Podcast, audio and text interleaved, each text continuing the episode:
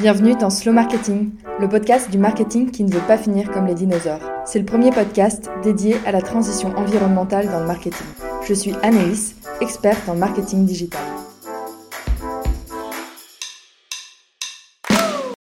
Hello Laureline, c'est un plaisir de te recevoir sur Slow Marketing aujourd'hui. Avant de commencer, comment vas-tu aujourd'hui?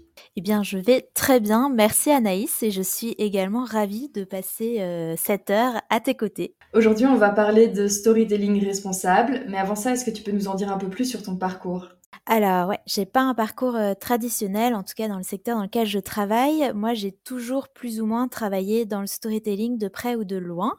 J'ai fait des études littéraires, j'ai étudié un master euh, en littérature et en philosophie à la Sorbonne parce que j'ai toujours été euh, passionnée justement par euh, les histoires, la lexicologie, l'impact des mots.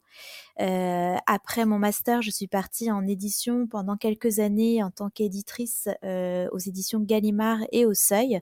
Donc là, vraiment un travail de manuscrit, accompagnement des auteurs, autrices, euh, un milieu qui est un très beau milieu de l'artisanat, euh, mais assez vite, j'ai eu la bougeotte. Je suis partie vivre au Vietnam et au Canada. Et au Canada, j'ai travaillé comme agente d'artistes euh, québécois surtout et canadiens entre euh, Montréal et Los Angeles. Et euh, j'ai eu la chance de découvrir un peu l'utilisation du storytelling pour se raconter, parce qu'aujourd'hui on appelle ça personal branding. En réalité, ça existe depuis longtemps, mais c'est tout ce qui est media training, comment on choisit l'histoire qu'on va raconter, voilà, pour les marques, pour les fans ou pour les médias. Et euh, je suis rentrée en France, j'ai travaillé dans un, un secteur média. Aujourd'hui, ça appartient à TF1, ça s'appelait à l'époque Au Féminin, Marmiton, My Little Paris, c'était un groupe média. Et pour eux, j'ai plus fait du brand content. Euh, je travaillais avec des artistes et influenceurs pour accompagner euh, des marques dans leur développement, que ce soit pour des lancements de produits, euh, de services ou simplement d'images. Et euh, c'est comment on crée un message un peu commun et ensuite on le déploie à plusieurs voix. Et voilà, et aujourd'hui, je te parle depuis Hiro, c'est l'école du storytelling. Je crois que c'est comme ça qu'on s'est un peu plutôt plus ou moins voilà rencontré. Hiro, ça à Maria School et c'est la troisième école de Maria School. Je l'ai fondée il y a deux ans et demi et c'est euh, donc l'école du storytelling. On va en parler après. Euh, j'accompagne des B2C et B2B à se raconter à travers le podcast, le copywriting, la prise de parole. Donc assez globalement comment on utilise justement les leviers du storytelling pour raconter des histoires.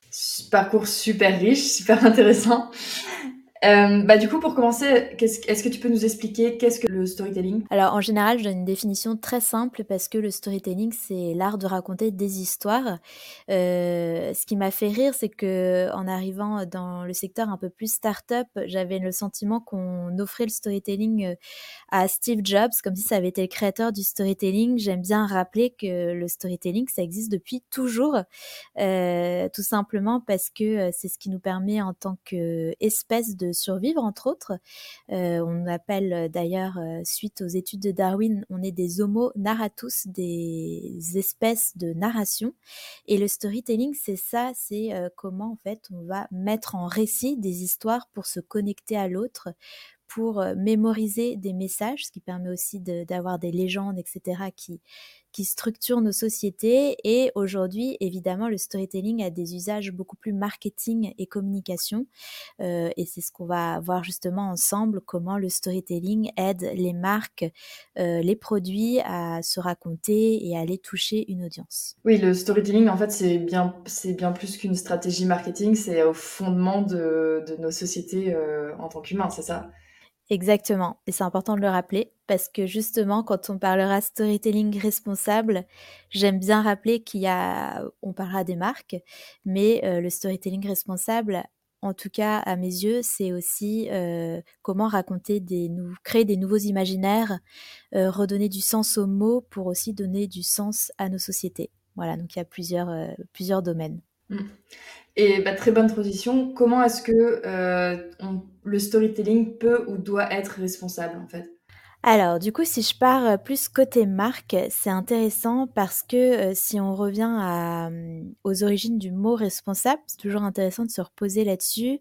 ça vient du latin respondere qui en fait veut dire ben, ben c'est répondre.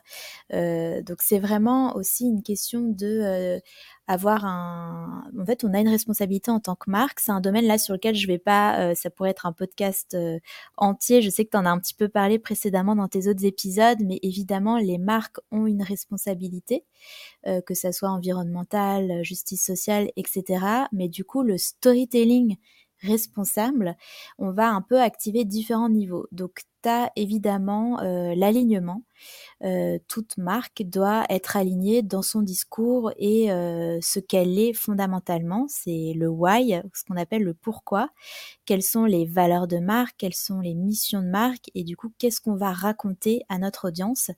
Et c'est souvent dans des désalignements qu'on va euh, parler de greenwashing par exemple, de pinkwashing ou voilà de problématiques qui sont aujourd'hui d'ailleurs suivies de plus près par la justice. Parce qu'en fait, c'est-à-dire qu'on va utiliser des leviers assez puissants du storytelling qui touchent à l'émotionnel, à des zones neurologiques, à des zones de confiance pour amener euh, son audience ou ses consommateurs dans des directions euh, désalignées avec ce qu'on est vraiment. Euh, c'est ce qui s'est passé pendant longtemps avec tout le domaine de la cigarette, de l'alcool. Maintenant, c'est contrôlé et de plus en plus, on en parle évidemment sur tout ce qui est environnement notamment. on ne peut pas utiliser le storytelling n'importe comment, il faut vraiment avoir une forme d'alignement concret entre ce qu'on est et ce qu'on souhaite transmettre. Donc, euh, je considère que toute marque aujourd'hui doit se poser sur euh, un storytelling responsable. Qu'est-ce que c'est? Et ça va commencer par qui on est, euh, qu'est-ce qu'on crée comme valeur, qu'est-ce qu'on ne crée pas comme valeur, et en fait commencer à s'aligner dans une direction, une direction juste qui nous ressemble et qui du coup va pouvoir accompagner aussi ses consommateurs dans une direction vraie et authentique.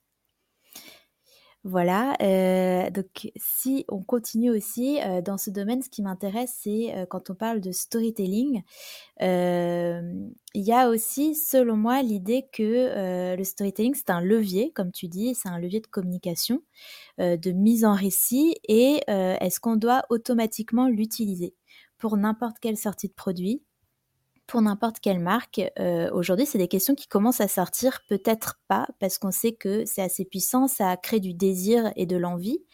Euh, et je trouve ça intéressant de se dire, est-ce que on ne devrait pas aussi commencer à limiter son utilisation? Bien sûr, il faut raconter des histoires, parce qu'aujourd'hui, les gens achètent plus une histoire qu'un produit.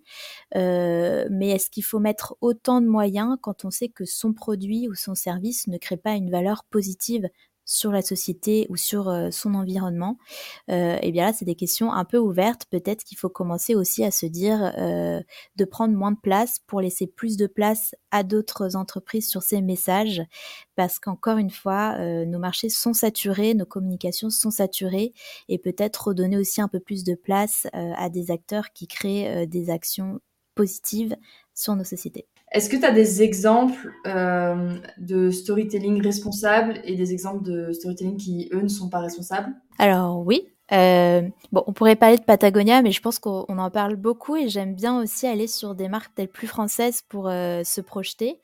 Il y a une marque que je cite beaucoup qui s'appelle Loom, euh, qui crée justement des vêtements euh, bah, qui sont euh, sustainable et aussi qui ont une vision de durée, parce que ça c'est important, la durabilité. et je trouve qu'ils ont justement créé un storytelling et toute une stratégie de communication qui est extrêmement responsable et qui va jusqu'au bout. Bon, déjà dans un premier temps, ils ont leur why qui est très fort, ils l'incarnent très bien et en fait, ils vont assez loin parce qu'ils éduquent, je trouve, les consommateurs aussi dans une démarche de consommer moins. Ce qui est assez unique parce qu'on ne le voit pas encore beaucoup, je trouve, mais qu'une marque dise à ses consommateurs euh, on ne veut pas que vous achetiez trop chez nous. L'idée, c'est justement que vous achetiez moins, euh, qu'une pièce vous dure 10 ans et, euh, et, nous, on aura aussi tout gagné quand, en gros, on ira vers une croissance du vivant plus qu'une croissance du chiffre. Et en fait, ils ont mis en place plein de communications, des articles, un manifesto. Euh, aussi, ils ont une partie sur leur site qui est qu'est-ce qu'ils ne font pas bien c'est-à-dire leurs axes d'amélioration. Donc euh, ça, c'est ce qu'on appelle la transparence en storytelling qui est aussi très puissante. Et justement, euh, sur tout ce qui est engagement, packaging, ils se rendent compte qu'ils peuvent aller encore plus loin, qu'ils sont aujourd'hui limités Et du coup, je trouve que c'est vraiment un exemple vraiment à suivre. Et j'encourage toute personne qui souhaite voir qu'est-ce qu'un storytelling responsable à suivre Loom. Euh, alors ensuite sur des storytelling qui euh, ne sont que je ne trouve pas encore responsables. Alors euh, je fais toujours attention dans pour aller chercher des marques, etc. Moi j'aime bien donner déjà l'exemple d'une marque qui a un peu donné le mouvement au storytelling. justement responsable, mais plutôt parce que ça a été déclamé comme du greenwashing. C'était Chevron alors, je ne sais pas si tu connais, euh, mais voilà, c'est le secteur de l'énergie et Chevron avait fait une pub qui s'appelle People Do, euh, qui a été une publicité qui était sur tous les écrans de télévision et à l'époque, du coup, c'était euh, des coûts colossaux, tout le monde l'a vu passer. Et tu vois une publicité qui est dans la nature, la biodiversité et en fait, ils disent qu'ils souhaitent protéger le vivant et qu'ils vont faire une donation notamment à des associations pour la biodiversité. Ça a été un assez gros tollé la première fois que euh, globalement on s'est euh, un peu mis contre une marque. Euh, il y a eu un audit qui a été fait sur cette campagne et ça c'est un premier indicatif intéressant. L'investissement publicitaire est de 10 millions alors que l'investissement qui a été fait pour la protection de la biodiversité est de 5000 dollars. Donc tu vois déjà la différence énorme et là on est sur un désalignement déjà parce que leur cœur euh, leur cœur de métier n'est pas dans la protection de la biodiversité. Euh, à la rigueur, ils créent de l'emploi. Enfin, je veux dire, il y a peut-être d'autres valeurs qui auraient été intéressantes à mettre en avant. Et surtout, c'est à des fins euh, purement commerciales et non d'engagement d'entreprise. Voilà, pour moi, c'est vraiment deux exemples à l'opposé, mais qui montrent bien justement comment on fait bon usage du storytelling, au contraire, mauvais usage. Ça, c'est vraiment le, cas de Chevron, il est assez euh, extrême, euh, surtout dans les ordres de grandeur. Mais c'est vrai que c'est. Euh, enfin, moi, je remarque que ça peut être assez difficile aujourd'hui pour les entreprises à impact de communiquer sur, sur leurs engagements parce qu'elles ont souvent peur de faire du greenwashing et de bah, d'être justement pointées du doigt sur leurs engagements, sur ce qu'elles font réellement. C'est quoi tes conseils du coup pour ces entreprises? Alors déjà, c'est voir en quoi elles se considèrent à impact. Euh, en général, quand il y a une peur d'avoir du greenwashing, j'ai tendance à dire que c'est un peu une intuition à suivre, c'est que peut-être on n'est pas suffisamment légitime pour communiquer dessus. C'est toujours se rappeler euh, que euh, nos engagements de marque ne doivent pas être automatiquement une stratégie de communication.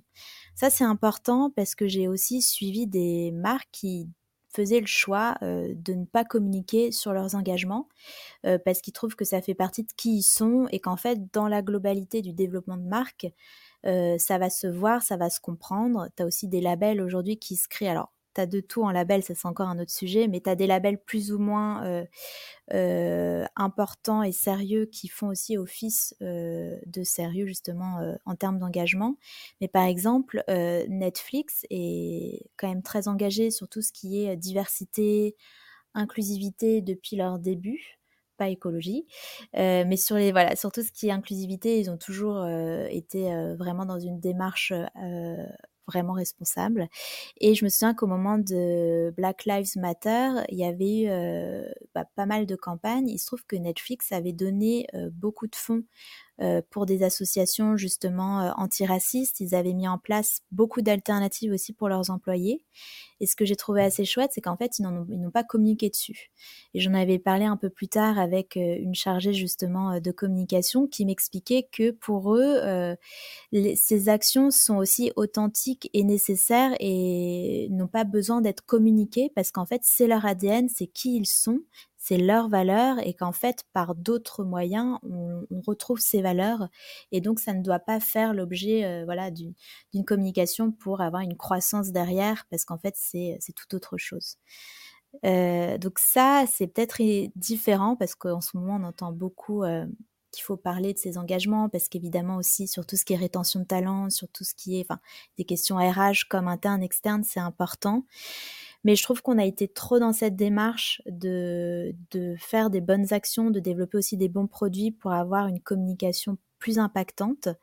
Et j'aime bien l'idée qu'on commence aussi à se recentrer sur les marques doivent se responsabiliser, les communications vont se conjuguer à ces engagements de manière assez juste et équilibrée. Et qu'en fait, si tu as peur de faire du greenwashing en parlant de tes engagements, c'est que tu n'es peut-être pas encore assez aligné ou que tu n'as pas besoin d'en faire des tonnes et qu'en fait, un manifesto de marque qui est pour moi nécessaire pour toutes les marques suffit au démarrage pour déjà faire transparaître ton why, tes engagements et tes valeurs. De manière générale, en storytelling, on parle beaucoup de d'incarnation et d'alignement. Euh, et c'est bien d'avoir cette intuition de marque ou même d'individu quand tu veux développer un personal branding. Tu as des moments d'hésitation et de pas être juste. Bah, pour moi, c'est le meilleur des indicateurs. C'est que ta partition, elle n'est pas encore accordée. Donc, faut pas y aller. Euh, alors qu'il y en a qui se lancent et là, ils sont sûrs. Bon, parfois, ils se trompent, hein, je veux dire. Mais, mais quand t'es pas sûr, quand tu as un doute, surtout en tant que marque, c'est, pour moi, c'est, un red flag et c'est justement assez responsable de faire un pas en arrière et de se redonner le temps avant de se lancer. Et puis, tu sais, il y a aussi, je pense, utiliser nos communautés. Euh, c'est vraiment les meilleurs ambassadeurs aujourd'hui pour les marques. Euh, faire un, un, sorte de don de transparence complet, mais même jusque là, on sort du storytelling, mais dans la conception des produits, dans la démarche, ça aide énormément de marques à s'aligner justement et aussi parfois à faire des décisions, à prendre des décisions qu'ils n'auraient pas prises. Euh, il y a par exemple euh, Louise Aubéry qui a lancé une marque de qui s'appelle Je ne sais quoi, c'est de la lingerie responsable et qui depuis le jour 1 a pris euh, plein de gens de sa communauté pour la concevoir et savoir qu'est-ce que c'est, qu'est-ce qui manque aux marques de lingerie pour être, pour répondre à des problématiques de diversité, mais aussi d'écologie. Et en fait, je trouve que ça te permet d'avoir une relation qui est super honnête. Et c'est-à-dire que même si à un moment donné tu fais une erreur, tu, tu te retrouves dans proche du greenwashing, euh, tu seras suffisamment transparent pour dire je me suis trompé, je comprends, euh, on repart ailleurs. Mais en tout cas, cette transparence aujourd'hui, elle est inévitable selon moi, euh, justement parce qu'on est dans des périodes de changement de transition et, euh, et, on va devoir constamment s'adapter et, euh, et, prendre la communauté, les consommateurs avec soi, euh, c'est super. je trouve ça smart et, et puis aussi rassurant, je pense, pour, pour avancer dans la bonne direction. On en a déjà, enfin tu nous as déjà nommé quelques-uns, mais est-ce que tu peux redonner vraiment les fondamentaux d'un storytelling responsable? Alors, euh, bah, c'est un peu sur comment on crée même un storytelling. Euh, du coup, la première étape, c'est toujours ce fameux why, le pourquoi. Donc, c'est la raison d'être euh, d'une entreprise, la raison d'être même parce qu'il y a aussi parfois des personnes qui le font à titre perso. ça, c'est un travail qui est pas toujours fait par les entreprises. Je suis même souvent assez surprise de découvrir des entreprises matures qui n'ont pas fait cet exercice qui est pour moi la première étape de toute création d'entreprise. Donc ça, c'est l'étape 1. Euh, il y a plein de manières de travailler son why en tant qu'entreprise. En tout cas, quelle est ta raison d'être, quelles sont tes valeurs d'entreprise, comment tu veux être perçu. Et ce why, normalement, ne bouge pas. Enfin, c'est quelque chose, d'ailleurs, les manifestos, tu as des manifestos de marque qui sont là depuis 50 ans. Euh, c'est, ça va être un peu ta boussole interne pour avancer ensuite dans la construction de ton storytelling.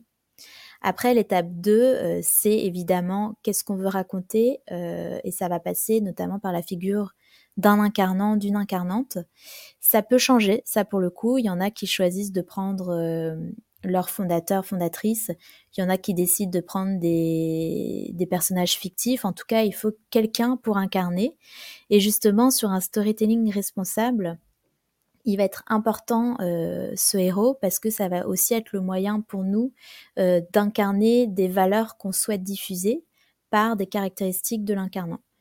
Euh, et ça, ça va être tout un travail aligné avec le why évidemment, mais aussi son persona, les consommateurs, comment on souhaite qu'ils perçoivent notre marque et qu'est-ce qu'on a envie de leur transmettre comme valeur. Et ensuite, tu vas commencer à créer ton storytelling. Donc là, c'est euh, déjà l'émotionnel qui est la, partie la plus émergée de l'iceberg et pourtant euh, la plus importante. Qu'est-ce qu'on veut susciter comme émotion euh, chez nos lecteurs, nos consommateurs? Et, et ça, c'est un travail, bah, je crois, qui se développe beaucoup et qui me fascine, c'est à quel point les émotions peuvent autant nous faire passer à l'action, au contraire euh, nous mettre dans des situations euh, euh, où on ne bouge plus, des situations de colère. En tout cas, tout ce spectre émotionnel va avoir un impact direct sur nos consommateurs. Qu'est-ce qu'on souhaite provoquer chez eux? Est-ce qu'on a envie de les faire passer à l'action pour un monde meilleur, plus juste avec nos produits, etc. Est-ce qu'au contraire, on a envie de légèreté pour les faire respirer dans une situation peut-être un peu plus anxiogène. Mais cette fibre émotionnelle peu de gens le savent, mais ça va faire partie de notre ADN de marque. Et c'est quelque chose, normalement, un travail qu'on fait dès les démarrages d'une marque qui va un peu se conjuguer au why. Quelle va être ma fibre émotionnelle majeure? Est-ce que je suis plutôt dans l'humour? Est-ce que je suis plutôt dans les cordes sensibles? Est-ce que je suis plutôt dans les tripes et cette volonté de changement et de révolution? Et ça, ça va accompagner ensuite ce qu'on appelle le tone of voice euh, qui va se retrouver dans toutes nos communications, l'éditorialisation.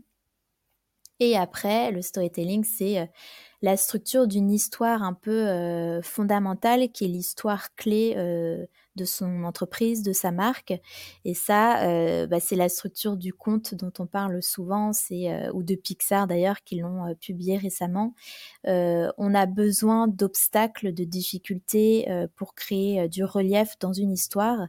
Et je trouve que sur des problématiques sociales ou environnementales, c'est assez facile justement d'aller là-dessus parce que bah, aujourd'hui on en a plein des obstacles. Et justement, en tant que marque, faire comprendre qu'on est nous-mêmes face à des enjeux qui parfois nous dépassent, qui peuvent faire peur, mais euh, que tous ensemble, on va aller justement euh, les contourner, les détourner, trouver des solutions, ça peut faire un storytelling encore plus fort parce qu'on embarque sa communauté dans son histoire.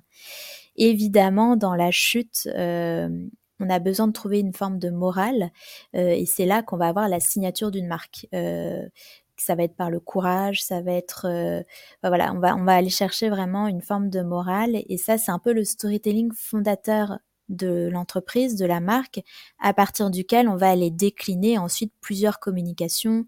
Il y a des communications par produit, des communications par réseau, mais euh, ce storytelling de base, c'est ce qui va être l'empreinte générale de toutes tes communications si demain tu lançais un produit. Euh, et du coup, c'est un travail de fond, c'est un travail euh, central et que vraiment toute marque doit faire, surtout aujourd'hui où on cherche de la responsabilité parce qu'en fait, c'est ta boussole encore une fois et de te rappeler qui tu es vraiment. Et si typiquement ta marque n'a pas euh, euh, n'est pas euh, sustainable, n'a pas des enjeux de protection de la biodiversité, cette histoire te le rappelle et tu ne vas pas aller dans ces directions parce que c'est pas toi, c'est pas qui tu es, sauf si tu fais un pivot immense et que tu changes radicalement ta stratégie. Super intéressant. Et euh, ce que je trouve très fort, et c'est là où on revient au storytelling, enfin, en quoi le storytelling doit être responsable, c'est justement toute cette partie émotion qui fait qu'en fait, tu peux vraiment susciter euh, des, des, actions euh, plus ou moins rationnelles. Ouais. J'avais lu dans un article que d'après les neurosciences, le cerveau n'est pas capable en fait de faire la différence entre une légende et une histoire réelle. Euh, du coup, comment est-ce qu'on fait concrètement en tant que consommateur pour avoir plus de lucidité vis-à-vis des histoires que les marques nous racontent? Parce qu'on est d'accord qu'aujourd'hui, le storytelling, c'est quand même une pratique qui est très répandue et très développée. Et comment je fais en sorte de, me retrouver euh, un peu plus conscient et moins manipulé euh, justement par les marques? Alors déjà, petite parenthèse, parce que je trouve que l'engagement individuel, il est nécessaire, mais il y a quand même une... Je trouve qu'il y a beaucoup de pression sur l'engagement individuel. Moi, je trouve que c'est important, parce que c'est le fameux triangle de l'action. Euh, il y a euh, le gouvernement, les marques euh, et les citoyens individus. Euh, dans un monde idéal, dans une utopie, je te dirais que euh, les marques euh, s'auto-responsabilisent et responsabilisent leur communication, ce qui fait que c'est descendants et que les consommateurs sont tout à fait au courant de ce qu'ils consomment. Et je fais cette parenthèse parce que je trouve, mais on y vient, qu'aujourd'hui, il faudrait un peu plus de euh, d'encadrement juridique justement sur ces pratiques de storytelling de marque. Ça commence hein, parce que là, on, H&M a, je crois, est en cours de procès. Enfin, ça, commence à tomber. Euh, mais c'est, euh, enfin, c'est dommage en tout cas aujourd'hui de devoir justement responsabiliser les consommateurs pour être pour savoir justement qu'est-ce qu'ils consomment, où est-ce qu'on leur ment, où est-ce que justement il y a, y a, des choses à, apprendre. Et, euh, et donc je me dis que peut-être un jour on y arrivera. Tu vois, comme finalement autrefois on faisait la promotion du tabac en disant que c'était super pour la santé, alors qu'on savait déjà à ce moment-là que c'était nocif. Aujourd'hui, euh, c'est encadré, on peut plus faire la promotion de la même manière. L'alcool, il y a toujours un astérix, l'abus d'alcool est dangereux. Euh, voilà, la loi E20, etc., qui ont quand même vachement encadré. Moi, je trouve qu'on devrait aujourd'hui ouvrir le débat sur euh, un encadrement juridique, justement sur tout ce qui est écocide, tout ce qui est dangereux aussi pour la santé. On le sait, il y a voilà, c'est important et ça permettrait aux consommateurs de pouvoir consommer de manière beaucoup plus juste et honnête. Mais comme on n'est pas encore là aujourd'hui, moi, ce que, ce que je conseille, déjà, c'est intéressant en tant qu'individu de savoir en fait qu'est-ce qu'on consomme, qu'est-ce qu'il y a derrière la consommation, parce que je crois qu'on est arrivé sur une ère où nos consommations sont devenues politiques. Euh, ce qu'on consomme nous définit et ce qu'on consomme, on le sait de plus en plus, euh, a un impact sur euh, des humains, sur le vivant, parfois positif, parfois négatif. Donc déjà, d'avoir un peu ce, ce mindset de se dire ce que je consomme a un impact qui me dépasse. Donc c'est presque un engagement aujourd'hui quasi politique d'acheter quelque chose et de suivre des personnalités ou des médias euh, qui sont vraiment euh, référents euh, dans le domaine. celui qui a été très connu, c'est évidemment Raphaël Glucksmann avec le travail des Ouïghours et qui a commencé justement à montrer la responsabilité de marque et qu'est-ce qui se cache derrière ce qu'on consomme. Il y en a de plus en plus aujourd'hui. Donc, je dirais déjà de suivre ces médias et lanceurs d'alerte qui sont très documentés et qui aussi nous éduquent sur comment on fabrique ces produits et, euh, comment on pourrait les rendre meilleurs. Euh, et ensuite, bah, je dirais que c'est quand même une forme de gymnastique de savoir comment fonctionnent les labels. Il y en a des sérieux, il y en a pas. Euh, qu'est-ce qui est bon ou mauvais pour notre santé? Euh, Moi, je me forme beaucoup avec des, des, formations en ligne, par exemple, sur tout ce qui est biodiversité, euh, euh fabrication sustainable, pour aussi comprendre tout ce procédé euh, et qu'est-ce qui est bon, qu'est-ce qui est moins bon pour la planète aussi, pour le vivant. Euh, et enfin, qu'est-ce que je pourrais dire pour les consommateurs? Bah, alors c'est pas le meilleur argument euh, pour des marques, mais je dirais de toute façon consommer moins. Euh, on va sûrement en parler, mais dans le storytelling en ce moment, je me spécialise beaucoup sur sur l'impact des mots sur le vivant et sur nos sociétés. J'aime bien l'idée de commencer à redéfinir les mots, mais même nous en tant que consommateurs, pour créer une nouvelle valeur et notamment, la valeur important. Qu'est-ce qu'une valeur, euh, qu'est-ce qu'aujourd'hui euh, on peut dire euh, fabrique une valeur positive, le progrès, l'innovation, le bonheur, le succès. Et en fait, je pense qu'en tant que consommateur, on va être vachement impacté par ces changements que j'espère, d'aussi revoir qu'est-ce qui fait de nous un humain heureux, un habitant de cette planète, euh, et que peut-être on n'a pas besoin de consommer autant et que voilà, on peut faire autrement, on peut réparer nos vêtements, euh, on peut euh, manger plus responsable de saison, sans viande, etc., moins voyager, enfin voilà. Ce qui fait que c'est une décroissance, mais moi j'appelle plutôt ça une croissance du vivant. Et donc toi, avec Hiro, tu accompagnes des entreprises sur ce type de message-là, c'est ça? Alors c'est ça. Hiro, on accompagne surtout en B2C, donc plus des individus. Euh, on peut avoir par exemple pas mal de freelance, euh, des personnes qui lancent des entreprises. Euh, sur tout ce qui est formation en podcast, c'est beaucoup aussi des podcasts bah, perso, des bah, comme toi, hein, des personnes qui veulent faire passer des messages.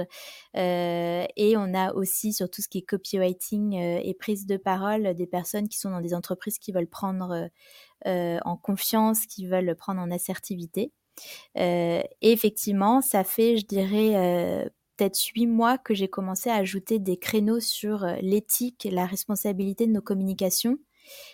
aussi pour responsabiliser justement nos élèves et qu'ils soient un peu plus à même de naviguer euh, dans toutes ces communications et savoir où se positionner, qu'est-ce qu'on peut faire, qu'est-ce qu'on ne peut pas faire, et surtout les updater parce qu'en ce moment, tu dois sûrement le voir, mais ça change assez vite. Euh, notamment, j'invite souvent à suivre l'ADEME qui sont très bons euh, pour nous communiquer justement sur, sur tout ça et c'est chouette. Moi, je trouve ça intéressant parce qu'on est en train de, changer d'air sur les communications et les marques.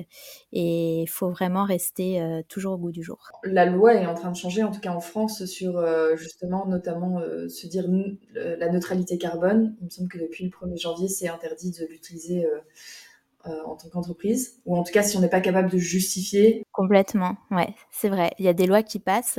c'est encore très carbone justement. J'ai hâte qu'on passe aussi sur plus des questions de biodiversité qui sont nécessaires, mais ça arrive. Euh, évidemment, euh, sur l'humain, euh, il y a aussi des lois qui commencent à passer sur le 50-50. Enfin voilà, il y a, y a des choses qui bougent et je trouve ça beau parce que c'est là où l'individu a son rôle à jouer. C'est aussi parce que nos comportements changent qu'on fait changer les marques, les entreprises et donc les services publics. Donc oui, on a un enjeu parce que parfois on a l'impression que ce qu'on fait a peu d'impact. Moi, je crois que dans le collectif, on fait changer les choses et notamment dans le storytelling. Et tu parlais du choix et de l'impact des mots. Moi, j'ai un exemple sur, lequel j'ai fait une publication récemment de, de Guardian qui euh, le rédacteur en chef qui a refusé en fait à un moment donné de parler de réchauffement climatique et qui maintenant parle systématiquement de, de crise euh, catastrophe. catastrophe climatique ouais, raison. et, euh, et ça je trouve ça c'est vraiment fort et les mots qu'on choisit dans nos communications vont aussi impacter la manière dont on bah, l'imaginaire et dans la réalité dans laquelle on évolue. Donc, euh, Complètement. Et, euh, et, ça, pour moi, c'est tout un chantier du storytelling responsable qui peut d'ailleurs un peu sortir des marques. Là, on arrive plus sur presque des labos exploratoires. Je crois beaucoup en l'impact des mots sur euh, nos fonctionnements, nos manières de penser. Euh, on sort d'une phase qui a été plutôt dystopique dans l'imagination de, de, nos imaginaires et là on arrive sur une ère un peu plus utopique au sens euh, parce que l'utopie on a l'impression que c'est quelque chose qui ne se fera pas. Dans l'utopie il y a justement beaucoup à en tirer je donne toujours le livre Utopia, euh, Ecotopia par exemple, pardon, de Kallenbach à lire euh, parce que c'est en fait l'utopie par les mots permet de s'imaginer un, un, futur possible et complètement différent qui permet aussi de sortir de parfois de nos systèmes, de réimaginer d'autres structures. Et comme tu dis, euh, dans tout ce qui est climat, on va passer sur euh, catastrophe, c'est beaucoup plus fort. On parle aussi d'environnement, on en sort parce qu'environnement c'est ce qui nous environne, comme si on était encore le centre. Donc là, on essaie justement de recréer de nouveaux mots pour impacter différemment. Euh, sur tout ce qui est écologie, euh, en ce moment, on est en train de redéfinir tous les mots parce que, par exemple, quand on dit que l'Amazonie est le poumon du monde, euh, non, ce n'est pas un organe qui est là pour nous fournir de l'oxygène. En fait, on est tous des espèces interconnectées. C'est justement comment redéfinir ce champ lexical pour avoir un passage à l'action beaucoup plus positif et juste. Et, euh, et ça, c'est un travail euh, qui est vraiment euh, merveilleux et que je trouve assez génial. Et d'ailleurs, en storytelling, ce que j'essaie de développer, c'est aussi donner son temps plus pour des associations. Il y a moins de moyens. et malheureusement, du coup, il y a moins de travail sur tout ce qui est storytelling. Donc, on a moins de, de force de frappe dans, euh, dans les discours.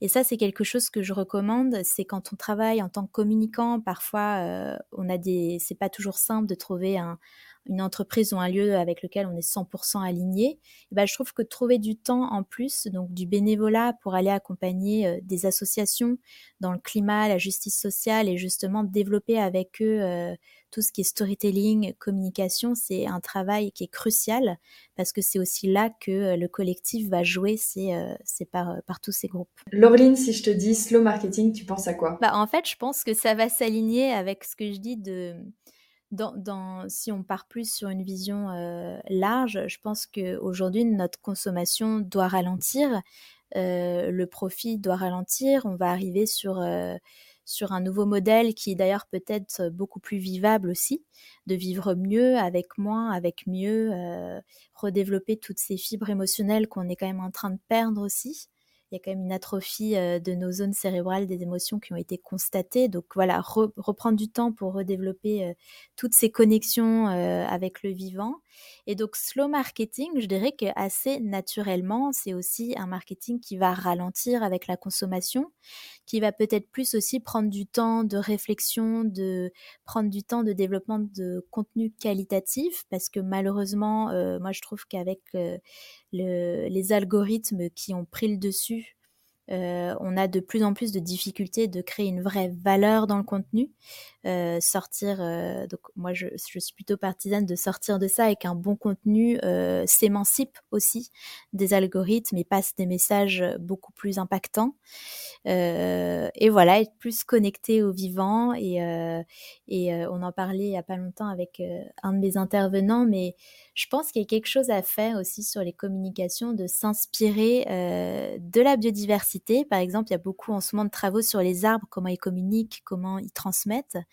Moi, j'aimerais bien qu'on arrive encore plus à trouver justement, euh, à étudier le vivant pour nous-mêmes un peu euh, s'inspirer du vivant dans nos communications qui sont plus douces, qui sont plus euh, justes. Et voilà, peut-être qu'on va complètement muter et changer nos manières de faire. Oui, ou par cycle aussi, parce qu'on a un, rythme qui nous impose d'être présent sur toutes les, tous les réseaux tout le temps, tout le temps, à la même, au même niveau d'intensité, alors qu'en fait, on fonctionne tous d'ailleurs par cycle. Et, euh, et peut-être intégrer ça aussi dans nos, stratégies. Ouais. Je trouve ça très intéressant. C'est vrai. Et d'ailleurs, on avait eu l'idée, euh, pourquoi ne pas hiberner comme, euh, comme d'autres espèces? Ça serait une saison justement où tout le monde ralentit. Parce que, alors évidemment, ça a été un impact négatif, mais le Covid, il y a aussi eu cette partie où les gens se sont rendus compte qu'on pouvait ralentir qu'on pouvait, euh, quand on avait la chance euh, de vivre aussi dans des lieux qui le permettaient, de, de, prendre le temps. Et en fait, pourquoi pas euh, s'inspirer encore une fois du vivant et prendre une saison où on se déconnecte, où on ralentit, où, et du coup on se reconnecte. Voilà, je lance l'idée aux entreprises et au gouvernement. selon toi, qui est-ce que je devrais inviter pour parler marketing responsable sur ce podcast? Bon, alors c'est un énorme challenge, donc peut-être qu'après je prendrai un deuxième nom plus faisable, mais je te. Moi, tout de suite, comme ça, je te dirais euh, Aurélien Barraud. Euh, je ne sais pas si tu le connais, mais qui est un philosophe et astrophysicien qui parle euh, de plus en plus du vivant et de l'impact voilà, de, c'est pas catastrophique, mais tout de même, si lui, il pose justement l'importance des mots sur ce qu'on vit. Euh, et il a écrit un traité qui s'appelle, euh, alors je n'ai plus le titre exact, mais en gros, il appelle une révolution poétique pour sauver le vivant. Et euh, comment redéfinir justement, comment redonner du sens à nos mots, comment créer une suite plus juste dans des nouveaux récits, comment remettre l'artiste au centre de, de la création de nos sociétés. Et en fait, ce que j'aime bien avec Aurélien Barraud sur euh, slow marketing, c'est que peut-être que des profils comme des philosophes, euh, des penseurs sont aussi très pertinents parce qu'ils ne sont pas dans ces métiers, dans le cœur du métier, mais ils ont une vision externe que je trouve beaucoup plus juste. Euh, donc moi, je serais super contente de voir Aurélien à ton micro. Et sinon, de façon un peu plus peut-être euh, accessible. Il, il s'appelle Adrien Rivière. Euh, il est aussi euh, beaucoup dans le storytelling, mais plus côté, il travaille beaucoup avec des artistes. Et lui, il se spécialise dans tout ce qui est design fiction, comment créer des nouveaux récits, comment créer des nouveaux possibles. Et je pense que ça serait intéressant que tu puisses le recevoir. Laureline, si on veut continuer à suivre un peu euh, ce que tu fais avec, le, avec Hero ou sur le storytelling et storytelling responsable, où est-ce qu'on peut, euh, où est-ce que c'est le mieux euh, de te suivre? Alors, euh, pour Join Hero, on peut me retrouver en ligne sur notre site euh, joinhero.co. Euh, justement, on peut voir nos formations, etc. Euh, moi aussi, je suis joignable toujours sur LinkedIn et j'adore parler storytelling avec avec les gens. Donc, toujours un plaisir d'échanger. Et, et puis voilà, nous, on est à Paris, donc toujours un plaisir de, rencontrer des personnes sur ces sujets. Écoute, merci pour euh, cette euh, super conversation. J'ai appris énormément de choses. J'ai envie d'acheter déjà le livre Ecotopia et de faire euh, encore plein de recherches derrière. Ben, merci à toi, Naïs. Et puis, et puis j'ai hâte de découvrir tes prochains épisodes et pourquoi pas celui avec Aurélien Barraud. C'est tout pour aujourd'hui. Rendez-vous la semaine prochaine pour un nouvel épisode. Si tu ne veux rien louper, abonne-toi à la newsletter ou à mon profil LinkedIn Anaïs Baumgarten. Tous les liens sont dans la description. Merci pour ton écoute et à très vite sur Slow Marketing.